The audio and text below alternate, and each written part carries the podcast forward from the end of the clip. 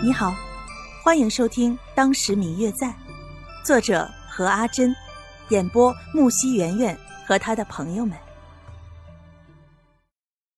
第一百集，白若秋则一直养在深闺里，这还是他第一次出远门呢。天还没有黑，街上的灯火就已经通明了。他们三人早就将马车交还给了驿站。步行在人来人往的街市上，果然帝都就是与一般的城市不一样啊。虽然说扬州也是当时世界上的大城市，但是比起这个帝都来说，无论是因为政治还是经济方面，都比其他的地方有着不一般的优势。再加上科举考试结束不过小半年，而且还有很多的举子待在京城里。一时间，京城更是热闹无比，到处都是中举的学子们在一起庆贺的场面。对于那些得意的举子来说，相比之前数十年的寒窗苦读，此刻的心情才是人生中最得意的一刻。他们高歌宴饮，来来往往的行人们也都愿意去给他们添光加彩。天慢慢的黑了下来。他们此时，即便是面对再比这场景繁华百倍的场景，也无法再有兴趣了。此刻，他们只想找一个地方好好的吃一顿，再美美的睡一觉。谢轩暂时还不着急去找他的朋友，于是方玉楠和白若秋便邀请他和他们一起，等到以后找到了朋友了再走。谢轩答应了。三个人正准备四处寻找一个能够落脚的地方，方玉楠却把他们七拐八拐的绕到了一个小院子里。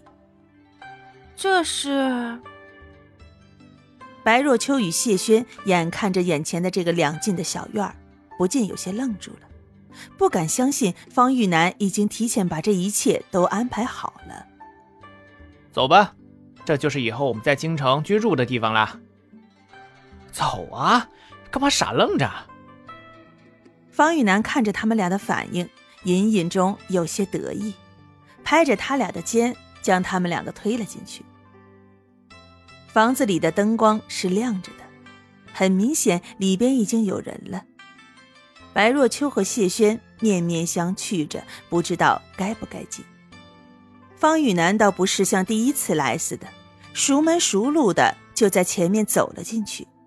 见状，两个人也不再拘礼，因为实在是太累了，便跟在他身后也跟了进去。方玉楠刚刚进屋，里边就迎出来一个人。看那个来的人，书生打扮，长得眉清目秀的，为人也有几分洒脱。玉楠，你终于来了，等你好几天了都。一见面就亲亲热热的拉着方玉楠寒暄。子轩。谢谢你。方玉楠一听那个来者这么说，突然就一本正经的低下去，实实在在的俯身做了一个大揖，嘴里念叨着他的好。他的这一举动看得满屋子的人都笑了。那位书生连忙扶起他：“玉楠，你还是那么爱开玩笑。”说完，两个人相视大笑。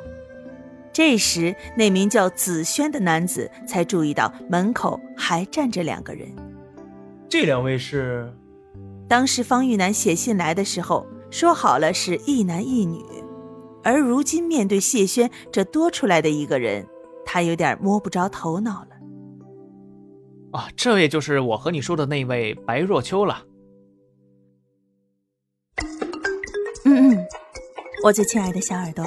本集已播讲完毕，感谢您的收听。如果你喜欢这本书，欢迎您多多的点赞、评论、订阅和转发哟。当然，也可以在评论区留言，我会在评论区与大家交流互动的。喜欢这本书就给他点个赞吧，你的点赞和评论是我们创作最大的动力。感谢您的收听。